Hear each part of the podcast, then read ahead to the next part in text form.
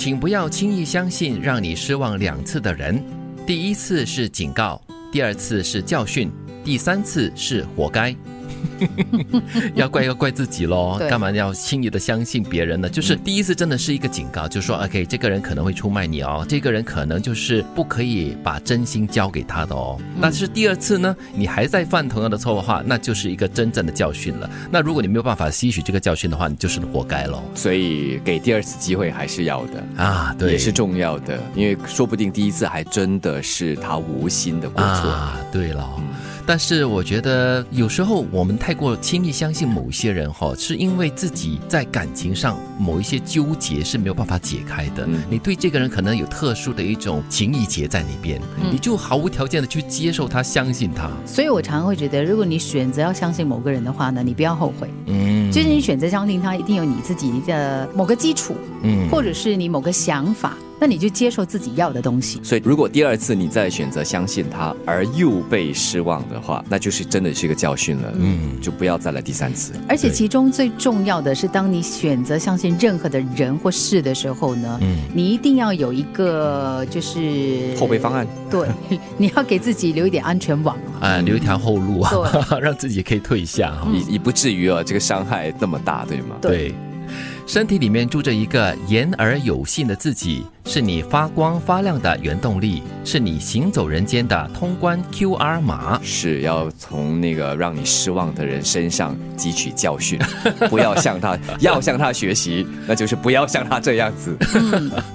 我喜欢这样的一个信念哦，就是你要相信自己，会让自己成为一个言而有信的人，就是有担当的人。嗯然后呢，就会让你发光发亮，然后你行走人间，到处都可以通关。承诺啊，承诺就是诚信嘛。你答应了之后，你就要兑现。那如果你没有把握的话，至少要留一点空间，让对对方做好心理准备。是你是一个言而有信的人，你就会让人家对你充满了信心、信任你。这样子，你要做任何事情都会比较容易。所以我们说嘛，诚信，一个人啊，诚信没的话呢，一切所有的努力啊，都徒然。嗯当幸福在手中是没有感觉的，等到你放手，你就知道什么是幸福了。也就是说，你可能真正掌握的是幸福，可是你可能不懂得珍惜，嗯失去了之后，你才发现，哎，哦，是有一句话不是说了“身在福中不知福”吗？嗯很多时候人都是这样子的，这是人的劣根性。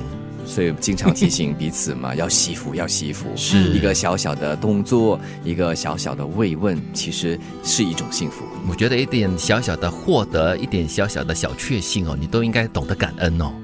有时候我们等的不是什么人、什么事，我们等的是时间，等时间让自己放下，让自己改变。时间是最好的药，它可以帮你医病，可以帮你解决问题，也可以让你愿望成真。嗯，我们不是有一句话吗？给时间时间，给自己也是一些时间，然后让自己可以让某一些嗯不是那么好的回忆或者是教训啦，可以沉淀下来，让自己能够慢慢的放下。其实我觉得很重要的是，我们要提醒自己不要过得太急。有的时候我们太着急，我们没有让事情有时间发酵，嗯我们没有让它有时间去产生。嗯，请不要轻易相信让你失望两次的人。